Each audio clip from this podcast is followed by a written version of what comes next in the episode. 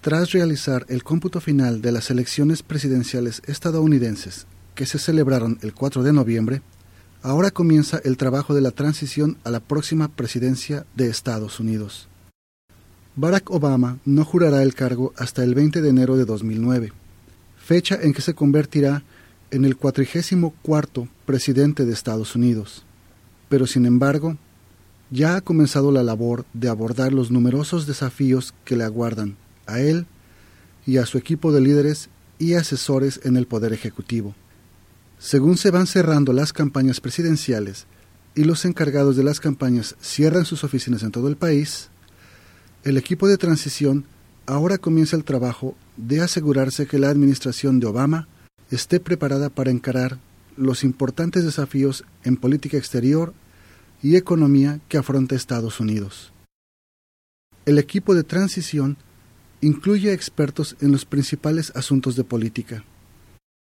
Su labor consiste en preparar recomendaciones para el próximo presidente y ayudarle a elegir a los titulares de los distintos organismos del Poder Ejecutivo, conocidos como miembros del gabinete.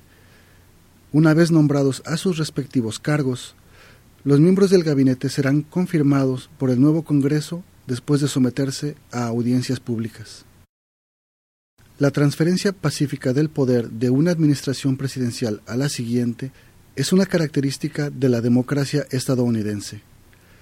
La administración Bush ha dejado claro que está comprometida para contribuir con una transferencia eficaz y sin complicaciones. Ese esfuerzo se ha venido realizando durante meses, a medida que los organismos federales y oficinas de la Casa Blanca han preparado sesiones informativas sobre importantes asuntos políticos para el equipo de transición del presidente electo. Obama se enfrenta a muchos retos de política exterior. Se convertirá en comandante en jefe de las operaciones militares de Estados Unidos en Irak y Afganistán. Las guerras fueron un tema importante en la campaña, donde ambos candidatos apoyaron el aumento de tropas en Afganistán. Sin embargo, discreparon en cuanto a Irak.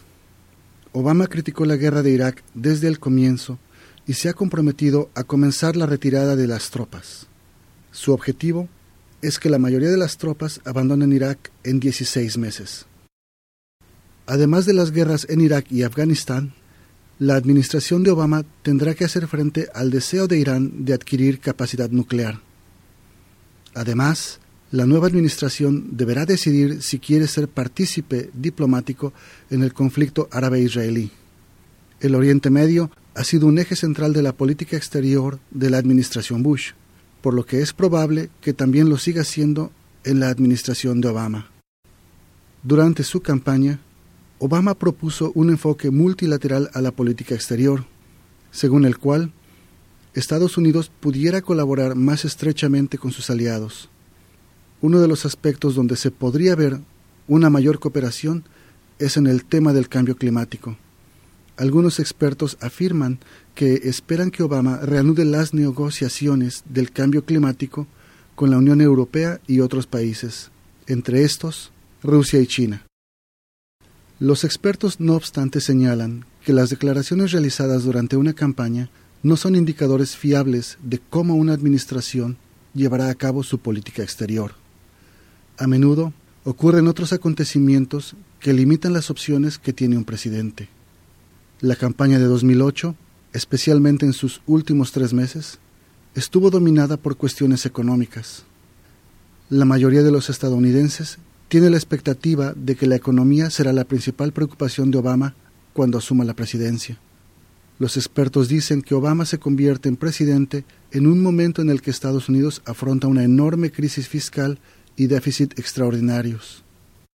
A lo largo de su campaña, Obama prometió reducir los impuestos para las personas que ganan 250 mil dólares al año o menos. También promovió la idea de ofrecer nuevas opciones asequibles con respecto a la atención de la salud, así como de invertir en sistemas de educación y energía. Los expertos afirman que las malas condiciones económicas limitarán sus opciones por lo que la Administración tendrá que determinar prioridades.